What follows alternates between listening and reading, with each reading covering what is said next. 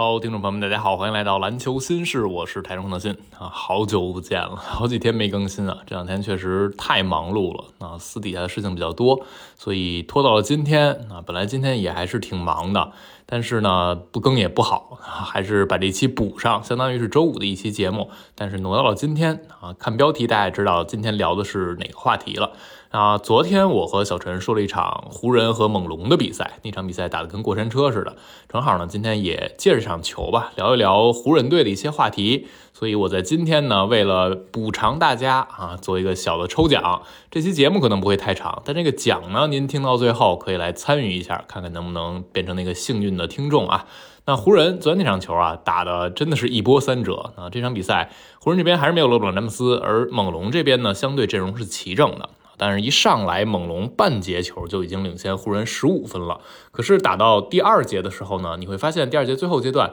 反而是湖人又领先了十分啊！这比赛打的就是这么跌宕起伏。从第二节后半段一开始，你就会觉得湖人可能已经借着主场之势把这个势头扳回来了。但是到了第三节，湖人突然又断电啊！这一节球被猛龙打了一个二十八比十五，又落后了。这时候你又觉得湖人是不是慌了，不行了？然后最后一节，那湖人那边把比分缩小，很快反超，直接把这球带走了啊，相当于是末节的一波流。最后一节湖人拿了三十七分啊，第四节和第二节这两节是湖人去疯狂的赢，而第一节和第三节是猛龙这边赢。那这比赛为什么会打成这样呢？几个原因啊啊，第一点是猛龙这边他们的防守针对性很多是针对浓眉来的，而这一点呢是湖人从头到尾也没有解决的，所以成了一个很奇怪的现象啊，就是浓眉在场上的时候呢，湖人的进攻反而有点不知所措了。这你看到浓眉最后正负值是负十一啊，在一场没有詹姆斯的比赛里，湖人赢了十分球啊，安东尼戴维斯八分九个篮板，正负值负十一，湖人还赢啊，你。不能想象这比赛是怎么打的，但是正是因为猛龙这边他的策略是针对浓眉，只要浓眉一拿到球，一开始还加的不是那么的凶，是在低位的位置可能会夹击，然后挡拆的时候会有更多的协防针对浓眉。后来呢，干脆就是浓眉在哪接到球，基本上就是面前站一人，旁边再站一人，啊，就让浓眉把球传出来，就死活不让浓眉得分。所以呢，这样的情况会造成湖人队反而有浓浓眉在场上的时候，他们进攻端尤其是阵地战打得不知所措。那这让我想起来之前。啊，费城七六人 恩比德提到猛龙的时候吐槽过一句啊，说有的球队打球不是为了赢，而是就是为了让对方的当家球星没有办法拿到好数据，这就有点猛龙针对他们的意思。不过你这边呢没有詹姆斯，我针对限制浓眉，这肯定是猛龙可以去设想的一个方案啊。只是在这一场比赛中呢，湖人找到了别的办法。那另外一个这场比赛打这么跌宕起伏的原因呢，是猛龙这边啊替补真的是太拉了，湖人这个替补打得非常好，但是猛龙。替补加一块只得了十二分，那这实在是惨不忍睹。因为猛龙也不是深度那么糟糕的啊，尤其是在截止之后，他们换来了珀尔特尔，直接进来一首发中锋。然后你原来的首发中锋呢，像阿丘瓦就直接打到替补了，包括像小特伦特也是打第六人的角色。但是全加一块，他们这替补就拿十二分。主要的锅呢，我觉得还是特伦特得来背啊！你是一个场均十八分的得分手，你是一个能防，然后在进攻一端能有投射，能有一定快下，有一定持球能力的后卫。但是这场比赛特伦特。九中零啊，一分没得，你就会觉得啊，哪怕特伦特效率也不高，但这场球我拿个十二三分啊，这样还达不到自己场均水准，但是只要拿这十二三分呢，在衔接段帮助猛龙顶一顶，可能势头也不会一下就垮下来，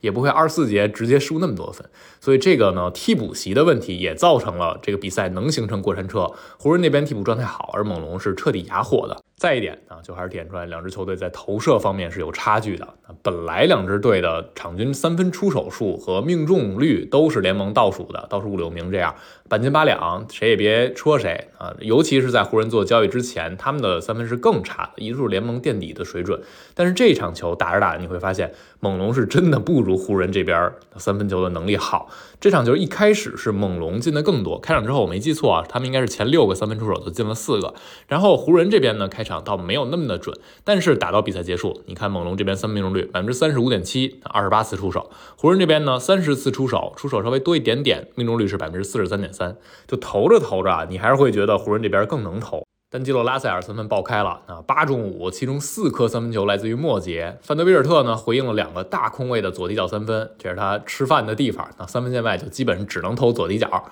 右底角是只进了四个球，应该是用了十九次出手啊。范弗利特在左底角还是能回应的，包括马雷克比斯利啊，虽然很铁，五中一，在这场比赛里来到湖人之后，他的三分球也没有之前投的那么好，但是他是一个大产量的、信心很高的射手，他永远不会畏惧出手，而对方也永远不会完全。放掉他的三分线外啊，所以这对你进攻的加成也是不一样的。反过来，你看猛龙这边，你像西卡、斯科蒂巴恩斯啊、布希、阿丘瓦这种级别的球员，对方是不会使劲的贴着你防的啊。如果你拿着球站定了，瞄着篮去投一个三分球，对方一定程度上是可以接受的。然后范弗利特和阿诺比是他们努力去针对的啊。特伦特当然是能投，但是赶上他今天特别特别的铁。所以投着投着，你会发现猛龙这边啊，进攻非常容易断电啊。反而是湖人这边，虽然浓眉被限制了，但他的外线一直能回应你啊。因为你要限制浓眉，你就需要更多的防守资源。这样呢，湖人其他角色球员帮助他们啊，核心球星去回应。然后在替补阶段，湖人这边的投射能力也是要比对方要更强的。所以这场比赛就一路啊一波三折的。那么这场球打完之后啊，湖人最近有多猛？他们过去十一场比赛赢了八场。啊，这个势头就完全是往上冲了，然后人们就会思考，这支湖人队啊，是不是目标已经不仅仅是冲进附加赛，而是冲出附加赛了啊？因为我们看到湖人这一波之后，他们的啊排名是不断的往上升。今天呢，现在为止是三十三胜三十四负，排在西部的第九。但我们知道西部这边特别的混乱他们落后身前的独行侠只有半个胜场了。独行侠今天是输给了灰熊啊，东契奇和欧文都没打。那森林狼也是三十四胜三十四负，所以他们都只领先湖人半个胜场。再往前就是勇士啊，勇士今天赢了球，领先湖人达到了一点五胜场，要不然本来也是只差一个胜场的。当然了，你看湖人身后啊，追的也比较近啊，爵士只落后湖人半个胜场，鹈鹕和雷霆都只落后一个胜场，所以西部这边啊，至少从第五名的快船到第第十二甚至第十三的开拓者之间的距离都是比较近的。那湖人现在已经完成了冲进附加赛这个目标。了，但你可能甚至不会像之前那么担心他们能不能留在这儿，想的是能不能继续往上冲啊？因为最近真的很猛，没有勒布朗詹姆斯有这样的期许，还是说明这支球队有做对了很多的地方。比如我们看到啊。有什么理由能够支持湖人去冲击？首先，你就冲击附加赛的上半区，然后是想能不能看看冲出附加赛啊，进入到第五名、第六名的这个位置。那湖人的优势在哪儿呢？一个是我们刚才提到的势头是很好的，在这个节点上，谁能提前的加速冲得很凶猛，有可能会给自己建立一个不错的身位。那这段时间呢，他们旁边的这些对手啊，有的打打停停，有的输输赢赢啊，比如说像森林狼和独行侠现在是两连败的。然后像勇士呢，存在着客场疲软的问题，鹈鹕这边有伤病，然后雷霆最近也不是能稳定的赢球啊。湖人是这波里边势头最好的那支球队。那第二点有利于湖人队的是他们的赛程确实是相对简单的，湖人还剩十五场比赛，八个主场，七个客场。但他们的对手的平均胜率是整个联盟啊，西部这边是第二低的啊。西部这边除了灰熊就是湖人，剩下的对手平均胜率比较低，比较差，就所谓的赛程会简单一点。然后其他的像鹈鹕、雷霆、独行侠，他们是西部这边第三到第五简单赛程的球队啊，正好也是跟湖人竞争，所以和他们相比，优势也没有那么明显。但是你像快船，它剩余的赛程难度就是整个联盟的第二十啊，就没有那么的简单。而勇士呢是第十七，是在中游这个位置。森林狼就更难一些，它是第十二难，以及开拓者是第八难，爵士是最难。那看完这个赛程，你就会觉得爵士队和开拓者队啊，本来他们现在就在湖人的身后，很有可能是超越不了湖人队的。那真正和湖人这边较劲的呢，有可能就是前面的几支队啊，勇士、快船、森林狼和独行侠后边的两支队，鹈鹕和雷霆啊。当然，鹈鹕这边呢。他们受到一些伤病的困扰，然后雷霆呢，啊，一方面之前是有伤病，亚历山大是回来不久，然后另一方面呢，雷霆你会感觉这支球队倒不像是其他那几支队一样那么努力的说，我必须要冲进一个附加赛啊，像森林狼这样的队，这个赛季如果连附加赛都跌出去了，那就是彻头彻尾的失败。那对比之下，湖人队目前的状态，他们还有一个优势，就是深度变得更好了。在上一场赢完了猛龙之后，我们看到湖人队啊，现在他们是没有詹姆斯的夜晚，这赛季的胜率是七胜七负，百分之五十的胜率，这也还是挺不错的了啊。之前你是很难想象的，而这一次詹姆斯缺阵之后的六场球，湖人已经是四胜两负了。啊。他们在没有詹姆斯的情况之下，浓眉的发挥很好，能赢。浓眉被限制也还是能赢啊。这个球队在截止日之前啊完成的那些操作是一再的让人拍巴掌的。先是把巴村磊换过来，然后呢是在截止日把威少送走，换来了拉塞尔、马利克比斯利以及范德贝尔特。每一个球员在交易那一刻，其实我也给大家聊过两句啊，是非常适配湖人的。一方面是你搭着首发打，啊，即插即用的属性是很强的。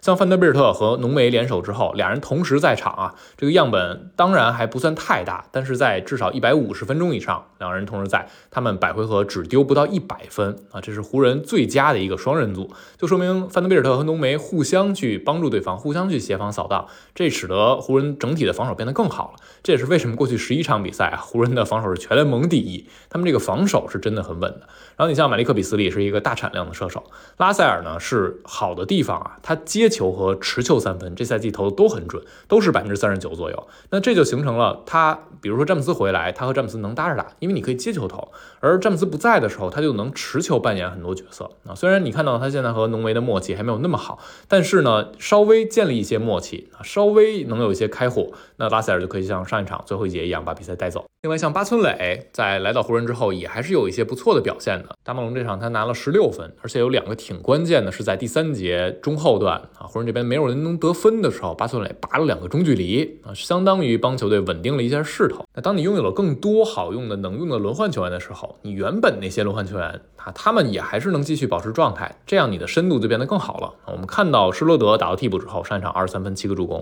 里弗斯最近的表现相当相当的出色，我甚至觉得啊，没有詹姆斯的时候，里弗斯可能是湖人这边持球发起进攻最理性、最明白的啊，脑子最清楚的那个人。在上一场打猛龙之前啊，全明星之后，里弗斯是十四点四分、五点一助攻、一点六失误，三分球投到百分之五十以上。上一场球呢，他也是扮演一个球队关键时刻逆转势头的那个人选啊。他在第三节的最后阶段不断的造杀伤，然后为加布里埃尔饼。当啊浓眉下去之后，猛龙的防守不太知道怎么针对的时候啊，里弗斯在场上打的是非常明白的。那这样一来，我们看到对比其他几支队，你会发现湖人。整体他们的赛程会简单一些，深度也会好一些，然后势头也更好。那这是不是能够支撑他们去往上再冲一冲？我觉得大家可以保持一个比较开放的心态。顺便我们也可以看一下未来的几场球啊赛程。湖人下一场打尼克斯，这场比赛呢，布伦森很有可能是打不了的。而再往后一场呢是打鹈鹕啊，打鹈鹕那场英格拉姆有可能能复出啊，但是整个鹈鹕队啊，英格拉姆这进出可不可能会对他们本来就不太稳定的这个表现进一步造成影响？再往后是打火箭。然后就是独行侠啊，独行侠这边东契奇的那个腿伤，虽然核磁共振检查没有呃结构性的损伤，但是你感觉东西打到现在浑身的这个状态已经没有之前那么的猛了，不知道这会不会对独行侠造成影响。所以这几场球呢，对于湖人来说还是非常非常关键的啊，也是他们累积胜场，甚至是面对一些竞争对手直接对话去拿下对方的一个很好机会了。